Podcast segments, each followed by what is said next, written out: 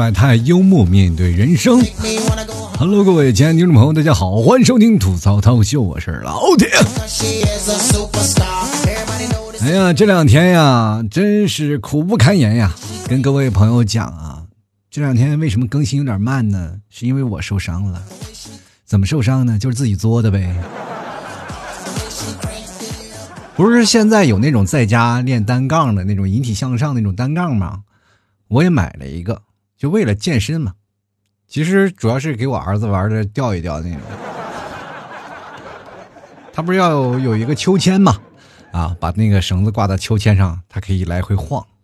那个时候呢，我就想，哎，我是不是也可以做做引体向上？然后就开始做。年轻的时候呢，一口气做二十来个，根本不在话下，那简直轻松的不能再轻松了。现在呢，屎撅出来了都没拔一个，我知道。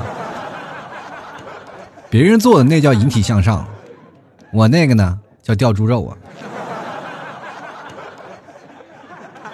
关键呢，咱也好面儿不是吗？家里一家人都看着呢，你说我能不拔一个吗？拔不上一个呢，各种冷嘲热讽就来了。各位朋友，你们可能也经历过。备受家庭折磨和家庭鄙视这样的方式，就比如说你有件事情没有做好，家里就会集体鄙视你。各位，你们没有找对象的，被父母鄙视了也不是一年两年了吧？这个时候你说我不是我不想找，我随想找我随时都能找，但是你们不要催，在老爸老妈眼里，这个条理由是不成立的，因为他们就觉得你没有本事。当然了，父母也有一些自知之明嘛，就是说能生下一个这么丑的也是不容易，是吧？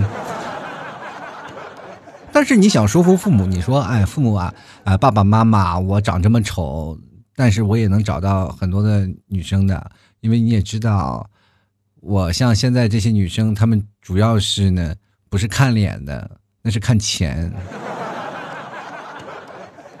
我要努力挣钱就好了，哎。你妈当时就快拉倒吧，一个月吃方便面都吃二十八天，你说。所以说呢，我们老是在父母面前就想提拔自己，想把自己的位置拔高一点，但是总是能换来冷嘲热讽，这就是代沟啊。我们有些距离不够，我那天也是一样，逞强嘛，就一定要拔。你要知道啊，引体向上它是有技巧的。如果各位朋友在上体育课的时候，当然各位朋友可能也没有怎么上过体育课，都被数学老师占了，是吧？经常有人说你的数你的数学是不是体育老师教的？你的体育啊，你的那个语文是不是体育老师教的？这个事情咱们都可以直面否认，根本不可能，从来都是数我的体育都是数学和语文老师教的。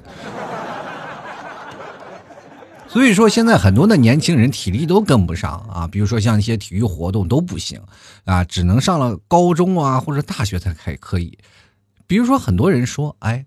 中国足球什么时候才能出现？各位，如果把它纳入高考的范围当中，我想中国冠军应该是没有问题了，是吧？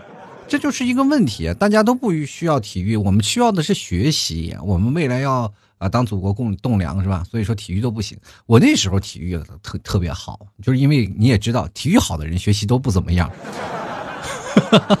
至少我身边认识的好多的朋友啊，包括他们现在也有是国家运动员，他们像出来以后呢，是什么样的一个状况？就是学习呢根本不用操心，保送人。像我这种就是达不到保送的级别，但是学习又好不到哪儿去。人都说呢，两者皆可抛吗？我两者都抛不下去，是吧？于是乎呢，我年轻的时候也是锻炼身体嘛，也是运动员嘛。但是我不是国家一级的，没办法，所以说那时候也有也要练力量，也要练引体向上啊，就一直练啊。那时候干拔啊，很厉害，就直上直下，那叫引体向上。其实引体向上它有一个技巧啊，啊，这个可以摆浪，就包括单杠和双杠都可以摆浪，然后不双杠也可以摆浪，然后起来，它这样可以省不少的力气，明白吗？啊，可以省很多很大的力气就可以起来啊。于是乎，这是拔单杠的一个技巧。于是乎呢，我那天就在家里放那个单杠，我就开始摆浪啊。第一个摆浪，歘就上去了。当时我心想，心啊欢呼雀跃啊！朋友们，你们仔细去想一下，在我年轻的时候，我拔的是一百四十多斤的身体，我现在拔的是将近两百斤的身体。多了四十斤呢，啊，这力量完全是跟从前都不可不能同日而语的。我就拔啊，拔了第一个，我很欢呼雀跃啊，这是一种突破，知道吗？有一就有二，我当时就想，我再拔第二个，我就开始做节目去了啊。于是乎，我拔第二个的时候，非常开心啊，就是浪已经甩起来了，但是杆儿，它跟着我浪也走了。然后你就看见那杆儿一直往下滑，我人是直挺挺的，但这个时候我要保持我的脑袋不着地啊，所以说我就一直把脑袋上扬着，但是身体是平着垂直落下。俗话说，别人练的都是引体向上，我的上我练的是什么呢？垂直下落，你知道吧？然后就听见咚的一声，很重重的就摔在地板上，二百多斤呢！你想想，那地板没碎，那都已经相当说那质量相当高了，对吧？当时摔的我当时就是那种感觉，就呃，喘不上气儿了。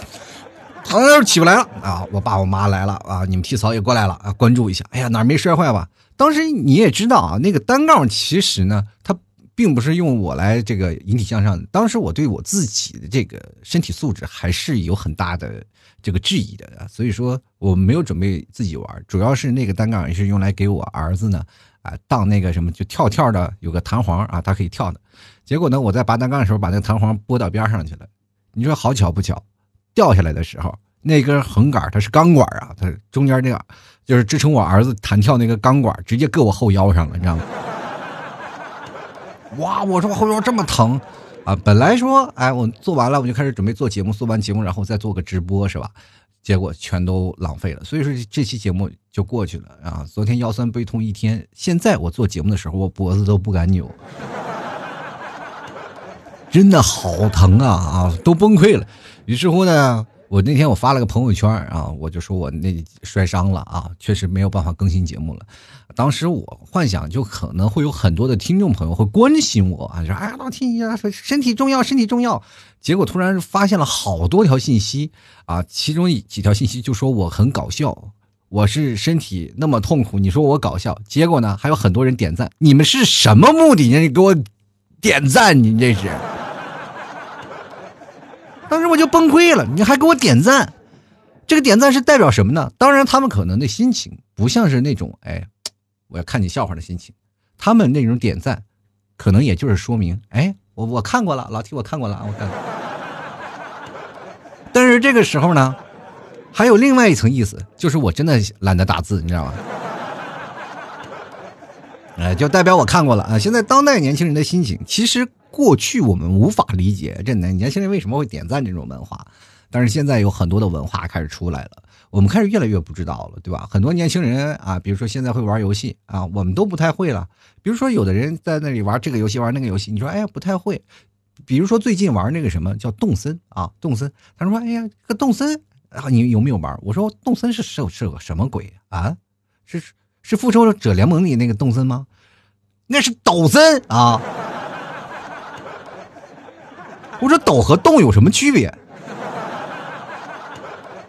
不是都在那晃悠吗？哎，你这个逻辑鬼才啊！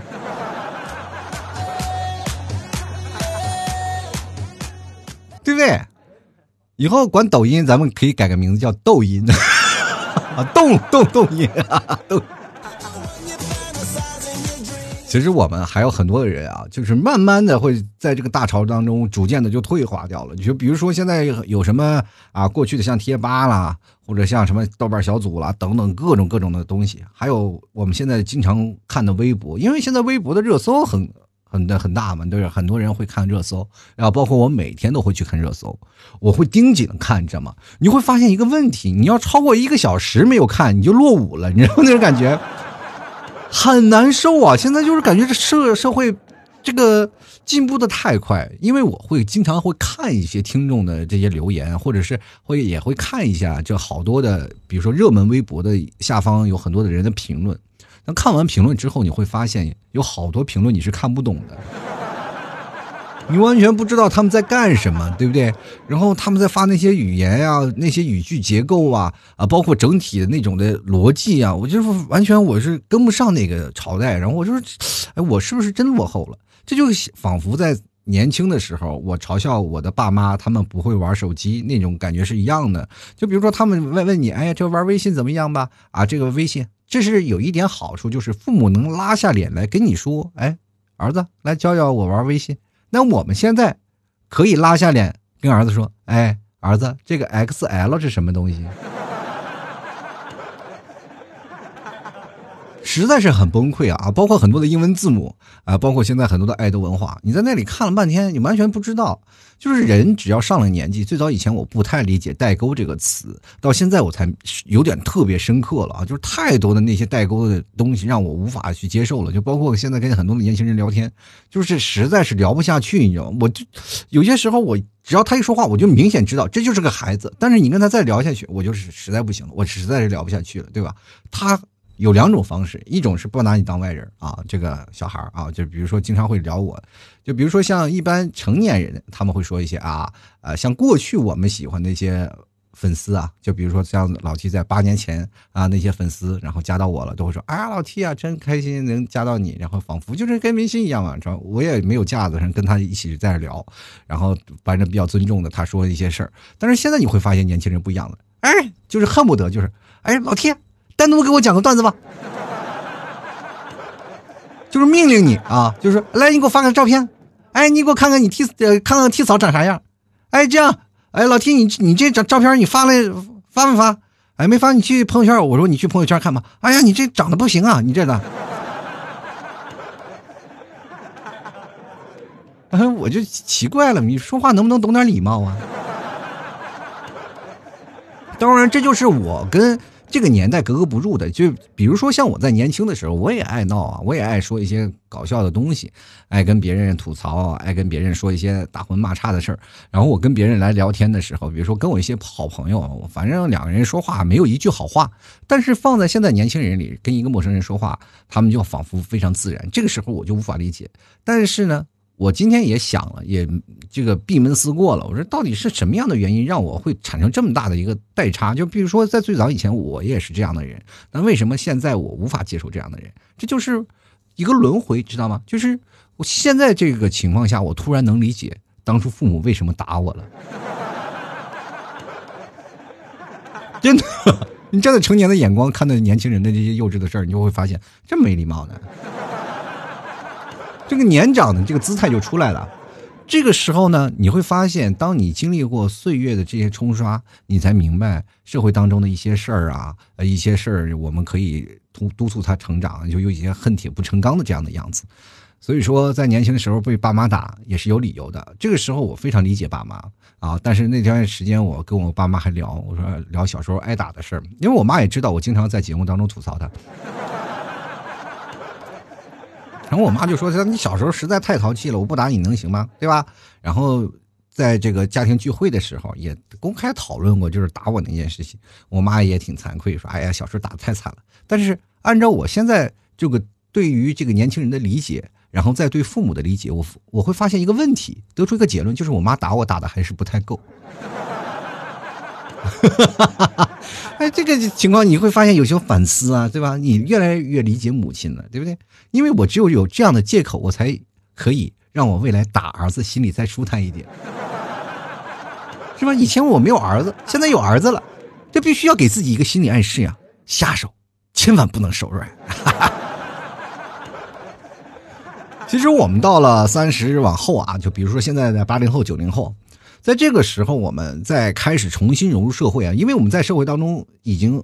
学习了很多职场上的东西，但是我们想了解年轻人的生活，想了解这年轻人的文化，因为我们在这个年代都有自己的孩子。当有自己的孩子的时候，我们一定要了解孩子他们所想的是什么。所以说，我们现在就要把这个代沟稍微挖一挖，因为你会发现，你现在在在这些孩子面前，或者在这些年轻人面前，哪怕是你同龄人，他们接触的社会层面他不一样，你会发现他们在聊天的时候，你就仿佛是个原始人。就是那种感觉像什么？别人拿着一个最新的 iPhone 十一，你拿的是诺基亚，就那种感觉啊！一点错没有。你是两个时代的人啊！当别人在发微信的时候，你还还在那里发短信，发的很开心，然后对方以为你是诈骗短信，是吧？其实这个时候我们再重新开始的时候也不算晚嘛，因为我们的人脉资源、阅历都很丰富。啊，不管是知识还学习，我们都可以开始做。但是你会发现有些时候会有力不从心，就是你在这个时候你学习完全是自己的主观意念嘛，我主观了解这些事情，我主观去了解这些事情，你没有办法深入了解，你因为你没有办法扎堆。你比如说你现在让你去小学生啊，去小学的课堂里上节课，让你重新去上学。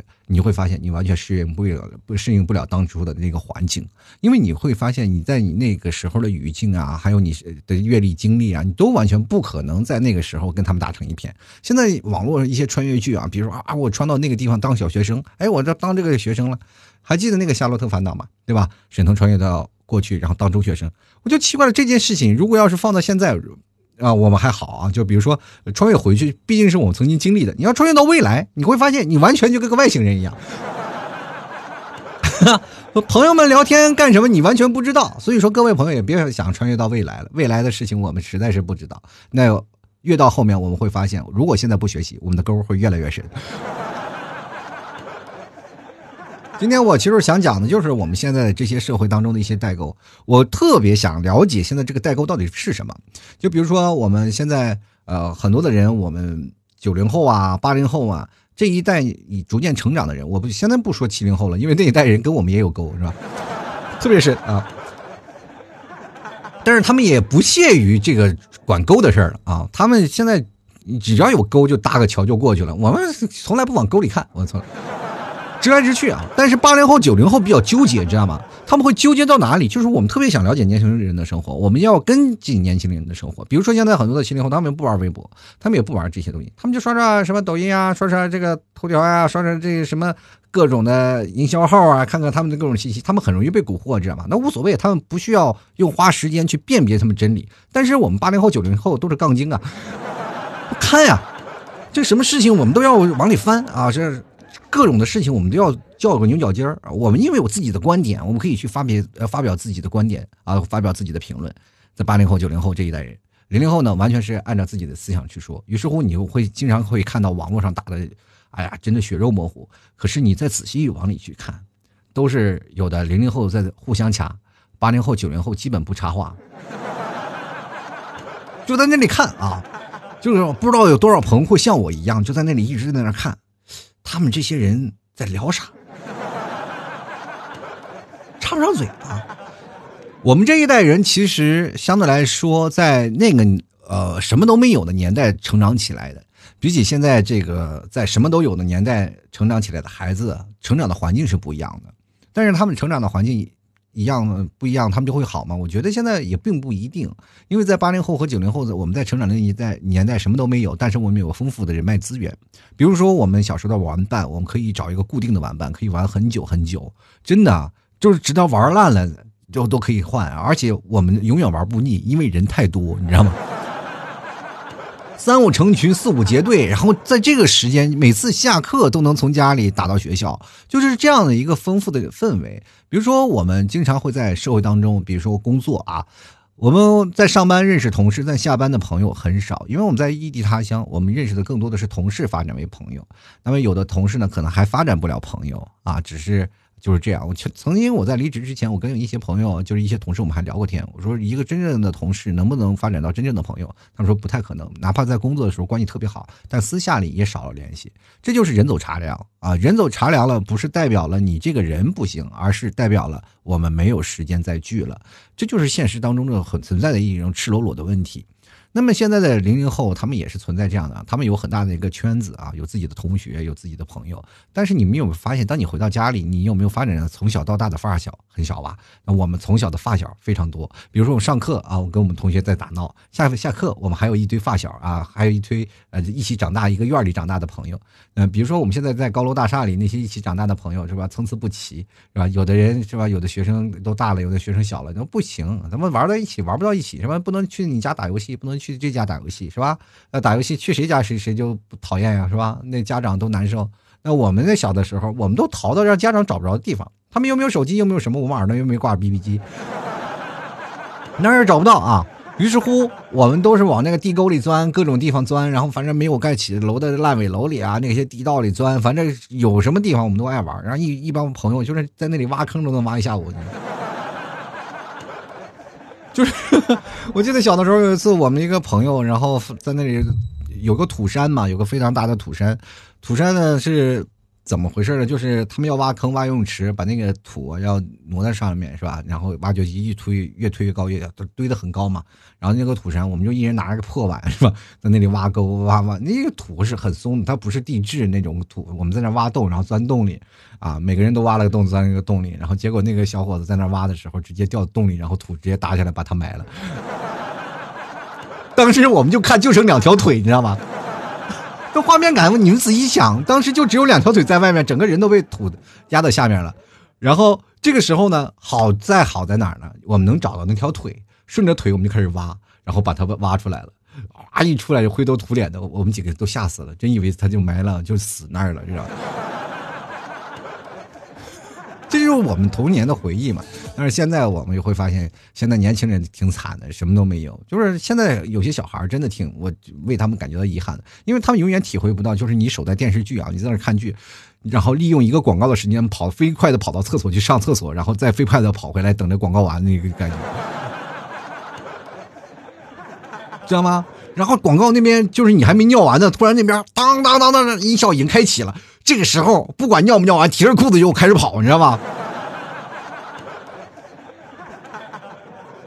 这是家庭有条件的，我跟你讲，没有条件的是什么样的？就紧着广告这点时间，撒腿跑到，因为那个时候都有公共厕所，撒腿跑到公共厕所，回来的时候每次都气喘吁吁。就是看一部电视剧，你都能跑个百米。你说我们年轻人能不健康吗？就我们那个时候，前有那个胖的孩子都很瘦，你知道吧？就看个电视剧都能减肥，我跟你讲。你说想现在还要吃什么？吃牛肉干减肥，吃这些减肥，那时候都不用看个电视剧都行啊！你看现在我们追剧都是快进几倍、几倍、几倍看。我现在看到了，就经常有很多的弹幕啊，什么两倍看、三倍看，包括老 T 的节目都有好多听众在那里说，我四倍听呢。我，你们听的是啥？你们听的是快进那个东西吗？那那有什么好看的？大家好，欢迎收听吐槽笑啊！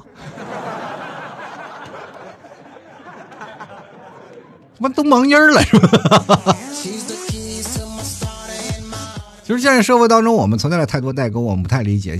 过去呢，我们非常的谦逊嘛，就是比如说，哎，我们会碰见个人，哎，麻烦不好意思啊，请问这条路怎么走？麻烦不好意思，请问这条路怎么走？那么现在呢，我感觉就是，如果你好多人都没有说这个，请问这件事儿了，都是哎嘿。这个那条路怎么走啊？哎哎，兄弟，那条路怎么走？你就会发现你很崩溃，你知道吗？你说能不能有点礼貌，对不对？然后，但是当时你再仔细想想，其实也这样直来直去也挺好啊，这就是年轻人的风格，对不对？你要跟年轻人说，哎，不，哎，妹子，不好意思啊，请问，然后那妹子直接就怼你一句，不好意思，你还问，对不对？其实各位朋友，我们。在此关键啊，我跟大家总结一下，分析一下，就是为什么我们现在跟年轻人的这个事情啊，就是越来越跟不上潮流趋势。比如说啊，在某些方面，我们无法理解年轻人他们所做的一些事情，包括什么扩列呀，什么呃什么聊火花呀，这些东西我们可能啊很少能接触。但是你真正的跟零零后的聊天，你才会发现，你真的无法跟他们和平的交流进行下去。就包括我一个主播，我跟零零后我就能生一肚子气，你知道吗？就是我每天就接受太多零零后的骚扰了，啊，跟他们在聊天。可是你在想一个问题，就是我们真的扪心自问一下，就是我们跟不上潮流趋势是什么呢？是我们落后了吗？我跟各位朋友，不是我们落后了，而是我们的创造能力下降了，对不对？在哪里呢？我可以这样讲，就是创造能力是需要我们从小的天分、爱玩、接触的事物，而且更重要的是要有时间。真的有很多的时间，你看零零后们他创造了一些新的玩法，那我们呢每天忙于工作忙的不行，就比如说啊，好多的人上下了班稍微吃点东西就开始准备上上电脑然后睡觉了，对吧？有的人可能下了班就直接洗个澡就睡觉，根本没有时间去想什么新的玩法。而且现在我们提倡一些新的玩法，很容易被别人鄙视。哎呀，说这人有毛病。比如说，你身边总有那么一个特立独行的存在吧，你的朋友当中总有那么一个逗逼吧。你们是不是拿他当成一个二逼来，觉得他就是我们的开心果？但是你们扪心自问一下，你们有没有过像他一样的经历？没有。你们也想成为他，是不是？你也想羡慕他，但是你没有办法成为他，所以说你就只能鄙视他。零后们创造了很大的玩法，很多的创造力。你去想想，我们年轻的时候也创造过很多。比如说，我们年轻的时候有时间，我们闹个什么杀马特的发型，那时候有个杀马特多牛啊！在是旁边的别人应该都羡慕不了。哎呀，我妈就不让我梳这个发型啊！那个时候是什么？不以为耻，反以为荣。你看看现在，我们再回忆起曾经儿时那个杀马特，是不是心里要默默说一句 “TMD” 呀？对不对？这就是人物之间的关系。我们从开始理解那些鸿沟，我们要从开始啊，每个人的成长的阶段、成长的环境，包括我们所相处的一些氛围来说。所以说，在这段时间，我开始分析，才发现我们每个人的差别大就大在我们的时间差上。我们不是不想成为一些主流的引领人，但是我们真的引领不了。确实是精力费的太多。我们如果要是想把过多的精力啊推崇于现在的创造能力上，那实在是感觉是不行了。我们感觉现在的那个情况啊，就是心有余而力不足，就是我们能够跟上你就已经不行了。过去呢，人都说了啊，过去我们都是在跑，但是现在我们感觉我们是在推着轮椅追着你们跑。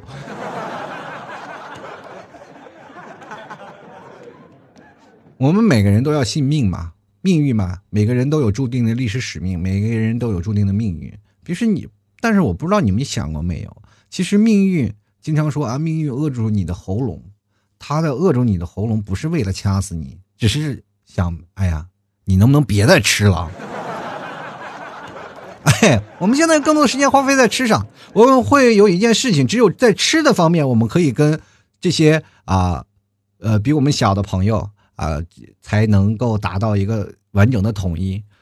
正正所谓是吃货无国界。你说我们现在年纪大的人能能有什么样的事情？我们能有什么开心的事情值得我们去有更多的创造力？啊，我们相册里一打开全是什么屏幕截图，短信全是验证码，微信全是订阅号，电话全是骚扰和客服。这就是我人生的社交圈呀！一说社交圈里有什么，都是这些，是吧？很难受啊！然后碰见小心爱的姑娘，想人跟这个心爱的姑娘来聊天，对不对？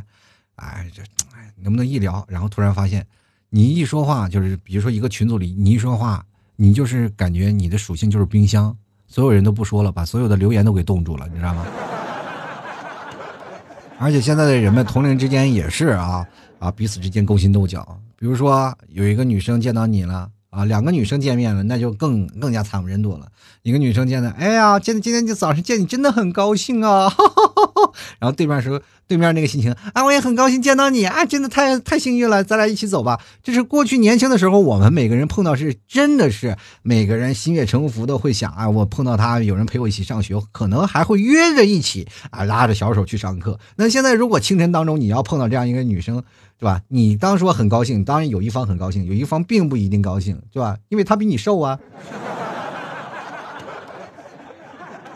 现在男生也是经常会发现一些问题啊，呃，这些代沟，他们就不愿意去理解，这不愿意改变，就会造成一些事情，对吧？这跟你的单身有很大的问题。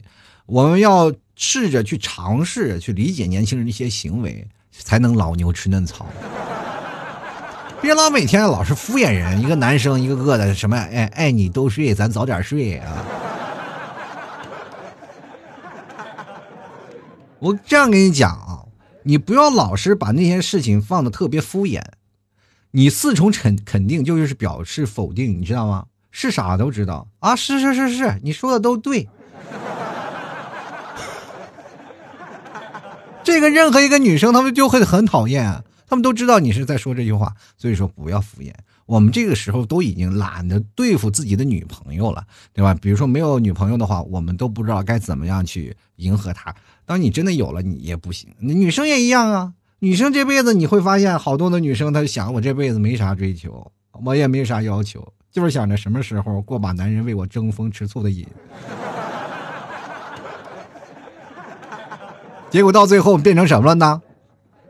你们也知道，都要在后宫大杀四方，是吧？而且我也奉劝现在的女生，对不对？能够靠撒娇能解决问题，就要撒娇去解决问题，不要老是动不动都用动用武力嘛。还有那些男生，也别总是哎呀，老是挑着你身边那个女生去问，哎，你为什么对我仅三天可见啊？你是不是在那给我高冷装神秘啊？你我跟各位朋友，男性朋友说，你要跟得上时尚潮流。现在有一个东西叫做 P 图软件，没有一个女生她是不 P 图的。你去想想，她为什么设置三天可见？她能保证每一次 P 的照片都一样吗？对不对？必须要明白啊，这社会当中它总会有些事情，小小的问题就能反映出很大的问题。你别看啊，代购这件事情啊，不关乎于我，我不跟人人后争，但是也关心到你每后的呃每刻的生活。你每刻的生活，你要知道怎么样的情况，怎么样的为人处事。我现在正在努力改变自己，我也想去啊，去改变人生的一些阶段，是能否啊跟着啊这些社会的潮流在走？我生怕把自己落下了。比如说前段时间大家都在学习，我就一直在看微博。我也想通过学习来提升自己，但是没有办法，我一定要跟上潮流，要不然我的节目都没有办法做了。所以说，作为我来说，这是我的职业需求；而对于你们来说，这只是生活当中一些领悟的事儿。就比如说，现在很多男生要聊啊，这个女生喜欢什么，女生要爱什么，他要追一个女生啊，老师经常问我，老提我应该怎么追一个女生啊，或者喜欢一个女生什么？你要了解一件事情，哪怕是在你相亲的途中，你也明白女生应该注意的是三个要素：第一是你的工作，第二是你的家，你的那个成本，就比如说你的有没有车，有没有房，这是在成本里面；第三个是你的为人啊，就包括你长得帅与不帅，是吧？这是他考虑的。最重要的一点就是他的爱豆是谁，你喜不喜欢？我跟各位朋友说啊，男生啊，不管你家庭前三点重不重要，只要你能了解他，打探他，他他喜欢什么的这个什么爱豆啊，喜欢什么？有的女生喜欢爱豆是藏在心里的，她默默给人打榜，默默做一些很多的工作，你是不知道的。但有的女生呢，就流于表面啊，今天我这喜欢这个，明天喜欢那个，喜欢太多明星的女生你不能追啊，是吧？这个换老公换的比较快，你知道吗？你就是找那个专一的，就喜欢他死，喜欢的死去活来的啊！提前，然后你在相亲的第一天，你知道他喜欢谁啊？马上就给他打榜，然后马上就给他做一些事儿，是吧？买，尤其是穿一些周边。啊，的那比如说那些帽子呀，那他的同款呀，或者是有些事事情啊，你都要说，你上去什么都不要聊，什么工作呀，什么这些都不要聊。他说问你，哎，你今天怎么来啊？不好意思，我今天来晚了，今天给那个谁打榜来着。哎呀，你也给他打榜？对对对，你们今天的所有的话题都围着他，你肯定不会聊到车子房子那些事儿。所以说，你不能不理解明星打榜这件事，你反感他，但是有人喜欢，你就一定要去追求，你知道吗？所以说，什么事情你就要灵活应对，就像比如说像小时候啊，我家里来人，那家里那个时候不富裕啊，父母经这个经常有什么朋友都是是吧？有三六九等啊，有好的有坏的嘛，就是有好朋友呢，就是来招待一下；没有好的朋友呢，咱就差差不多过去。但是面儿一定要过，这北方的这个城市一定要面子，没有面子你这个不行。而且流行串门，但是现在我跟你说，来我们家串门的只有快递。自从我妈来了以后，外卖小哥失业了，就他从来不来我家串门。你看过去啊，像我们家啊，这个来个客人，那我爸就会跟我打暗号啊，说这个你这样啊，如果来了客人，我说你拿拿烟啊，哎，把烟拿过来，这时候你就真拿。那我说还有假拿呢，当然我说让你拿烟去，你就一去别回来了。你看看，这就是父母的智慧。你跟他们的潮流，你有点跟不上。你说那个年轻的时候，你无法跟跟进父母的潮流，这就是我在后来再回想我们年轻人和成年人的代沟，可能就在这里吧。好了，各位亲爱的听众朋友啊，如果喜欢老 T 节目，欢迎关注老 T 的微信公众号主播老 T。也同样喜欢老 T 的朋友，可以在公众号下方进行留言。很多的朋友一直在问怎么留言，很简单，公众号下方有一我每天发的文章，文章最下方啊就有一个写留言啊。当然啊，留言了以后呢，你还可以看到有很多的这个。哎，小二维码啊，有一个是老 T 私人号的二维码，还有老 T 的这个打赏二维码，希望各位朋友多多支持，给点打赏，是吧？你的一元小支持就是对我最大的鼓励啊！能不能各位现在听我节目、听我号召，都给打赏一下，让我看看到底有多少听众在支持我？给我呼吁一下啊，就打赏多少无所谓，但是我看看。有多少朋友在默默听我节目的啊？就在公众号里打赏一下。希望各位朋友可以加老 T 私人微信啊，因为最近我是一直在准备视频直播。今天我没有直播呢，是因为什么意思呢？啊，因为我在搭这个直播间啊，就是在一个屋子里把那个直播间搭起来。也希望各位朋友。啊，多多捧场，我都会发朋友圈啊，发这个或者发公众号啊，跟各位朋友通知一下啊。很多人可能不会看朋友圈，过两天我就可能挺这个不要脸的会私信于你啊，让你过来看啊。希望各位朋友有时间的话，也可以过来观摩一下。好了，各位朋友也可以来老 T 的淘宝店铺购买东西啦，包括牛肉干啊，还有老 T 家吐槽定制的咖啡，还有最新款的一些 T 恤啊，T 恤都是印花的，独立印花，特别好看，质量也特别好。希望各位朋友想要买的，可以直接登录到淘宝搜索。店铺吐槽脱口秀啊，宝贝呢也可以直接搜索牛肉干吐老 T 家特产牛肉干就可以。记住老 T 的掌柜名字叫少放哪儿了。如果你实在是不知道老板是不是谁啊，有可能有人会盗我链接啊，因为好多人搜老 T 家特产牛肉干，所以说搜索搜索的宝贝第一位可能不是我，因为这关键词上去了啊。大家也可以看一下啊，呃，鉴定一下，第一店铺名字是吐槽脱口秀啊，老 T 节目名字。啊，然后因为你进去还可能看到老 T 的直播回放。同样呢，第二点呢是可以看到老 T 的掌柜名字叫少放哪儿了。第三呢，你去找老 T 啊，找老 T 跟老 T 去对话，那么我就可以可以跟你去对暗号了。你对上半句吐槽社会百态，我会回复幽默面对人生啊。好了，各位朋友啊，接下来的时间让我们看一下听众留言。其实关于这件事儿呢，很多的听众留言会可能稍微有一些想法啊啊，因为他们毕竟那些代沟呢，在不的代表不同年纪的人。那你今天去看看老 T 念的所有的听众留言，会有多少人会像这个？我一样就觉得聊天的方式不一样，因为他们留言的方式就能看出他们个人的性格啊。这一看啊，这乖离剑他就说了，我连阴阳师都不会玩。作为一个零零后，我基本全都符合啊。这个作为一个零零后，你真给零零后丢脸，你知道吗？因为我发的这篇文章是说的什么？是好多人在谈论一些事情，我们跟不上节奏。就比如说他们在说一些事儿，我们不理解，对吧？啊，比如说他们在说动森，我以为是抖森，是吧？就是这样。现在。多数都在八零后、九零后，但是很多零零后啊，这个在这里，其中有一些零零后，他们可能会存在这里。阴阳师不会玩，这个不是什么丢人的事儿，是吧？我觉得阴阳师我玩了也没有玩多久，对吧？因为我就觉得我是一个非洲酋长，我实在是没有办法玩得下去。就是大家都是同样是免费的吧，我一个 SSR 都没有啊，果断放弃这个游戏啊，跟我没有什么太大的关系。其实有些时候我玩游戏并不是代表什么，我是要跟风啊，跟潮流，让大家一起知道我在玩这个东西，对吧？所以说你当你说阴阳师的时候，我也知道。前两天我还看他还让上热搜了，我说这玩意还能上热搜啊？什么什么童子啊，九吞童子啊什么这些，我就想，哎，曾经我玩的游戏也上热搜了，哎呀，真好啊！幸亏我这个退出去了，要不然这得让我拖多久？你知道？我得一直玩，太浪费时间啊！就来看看愿啊，他说：“对于明星的缩写写的太真实，永远跟不上潮流。不过游戏里我还是个弄潮儿。这个有有的人是游戏里就是老大啊，就比如说现实当中，我们那一代也有啊。最早以前刚出网络游戏的时候啊，现实当中比较 low 的人，在游戏里那简直是大杀四方，崩溃。你们永远无法体会到我进网吧那一刹那。过去那个网吧不是像现在的非常这个富有规模的叫网咖啊，大家都坐在沙发上啊，看着电脑。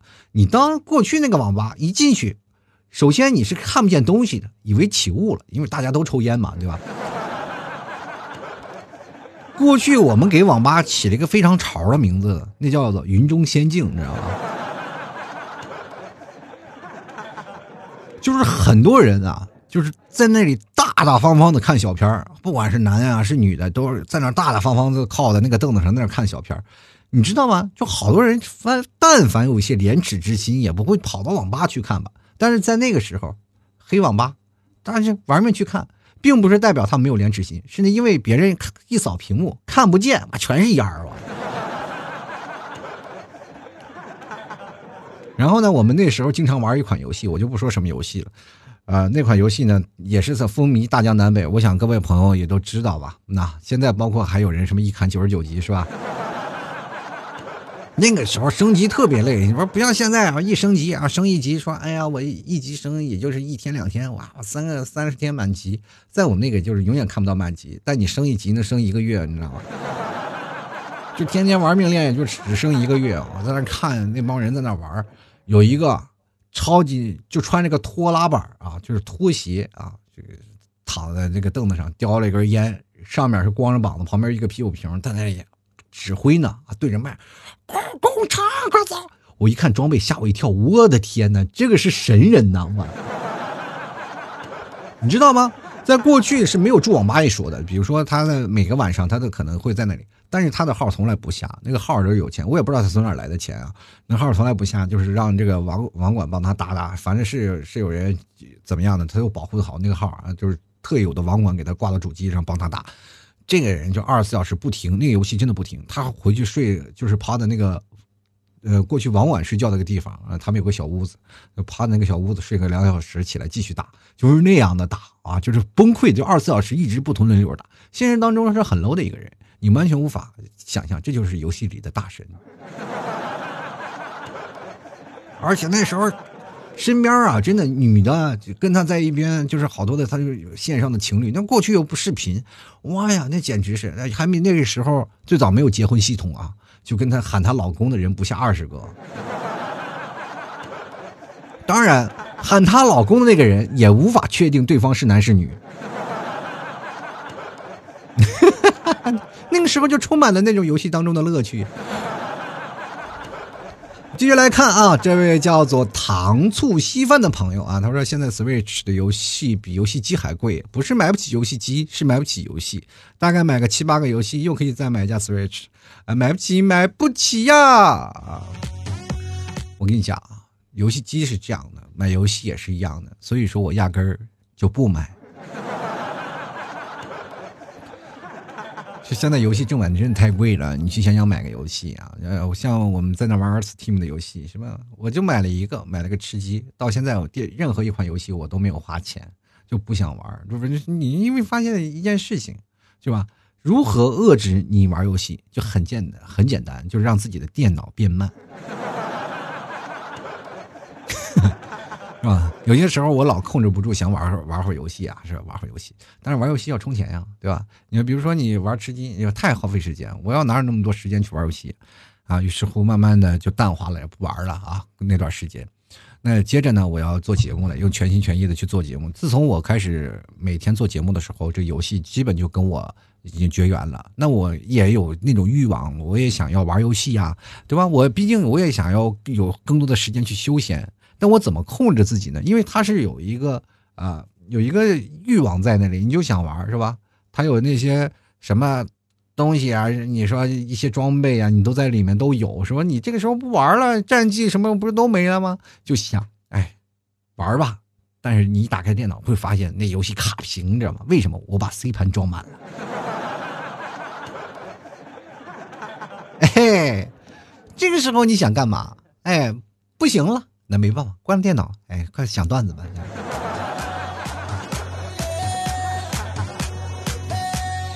进来看看，呃，史蒂夫啊，他说零五的我表示没有看懂，ZQSGSAD，我怕我不我不是上上世纪的吧？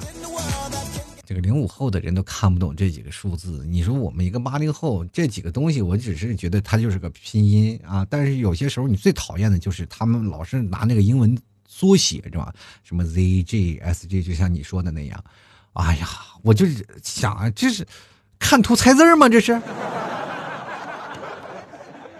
太难受了，就像我们过去打个哈哈英文是吧？H H A H A H A 很很开心呀，哈哈吗？呼，哎，O H 啊，这是我们至少能让人直面的。你像这个东西有太多的意思，我们怎么的去理解呀？我跟大家讲，你们都不理解八零后的 QQ 聊天是怎么聊的。那个时候手打笑脸，手打哭泣。你们现在都有表情包了，我们那时候纯手打。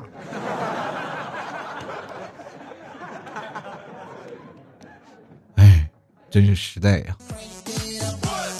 接着来看啊，很帅的棉花。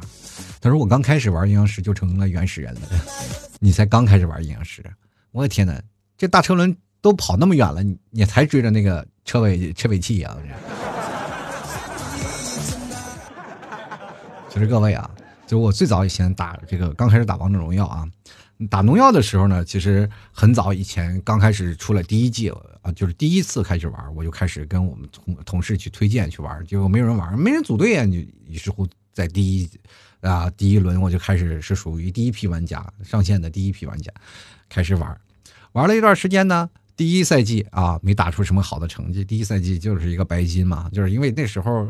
等你学会了，大概也是需要一个一段时间吧。也没打成王者，第二赛季就上了王者啊。当第二赛季上了王者的时候，当然了，也是按照我们现在讲，也没有什么太多的什么科技含量，毕竟还是菜的比较多，是吧？第二赛季上了王者了，然后接着第三赛季又开始掉下来，第四赛季就不玩了。第三赛季就不玩了，然后第四赛季你会发现一个问题，就是好多我身边的朋友在玩啊，身边的同事在玩，拉着我一起玩，于是我又回归了。紧接着又上了一两个赛季的王者，然后就不开始又不玩了，然后又把它放在那里，因为我发现太耗时间了嘛。你会发现现在好多的年轻人啊，包括现在的老年人和年轻人都能玩到一起，这是一件很幸福的事情。嗯，你的爸爸，比如说你在游戏匹配当中突然遇到了你爸，排到你的爸啊，你就会发现很崩溃，是吧？你蹲个草准备阴人，结果没阴阴死，被人反杀了，你爸会把你骂的狗血淋头，你怎么这么笨呢？所以说，你在跟你爸匹配到的一件时间里，你只能去故意送人头，然后去保护你爸吗？这不，是吧？不让你爸死，哪怕你爸玩的亚瑟，你玩的是一个射手，这人生经历很悲惨。这个东西你会发现有个阶级在，是吧？有的时候仿佛你会发现一个问题，有代沟其实挺好的，但是有些时候如果没有代沟啊，这个两个人如果融合到一起了。会发现有一个年龄层次的差别，比如说像我这样年龄大的，我跟你年轻人聊，我就会要求你对我要有礼貌，对吧？但是年轻人他们就觉得他们应该活得天真一点，他们活得浪漫一点，活得直观一点。但是对于我这样来说，我会无法接受跟他的聊天方式。但是他们会觉得啊，如果跟我这样的太这个拘谨的聊天，他们又会觉得很无聊。所以说这也没有办法，两个人真的是不可跨越年龄的鸿沟啊。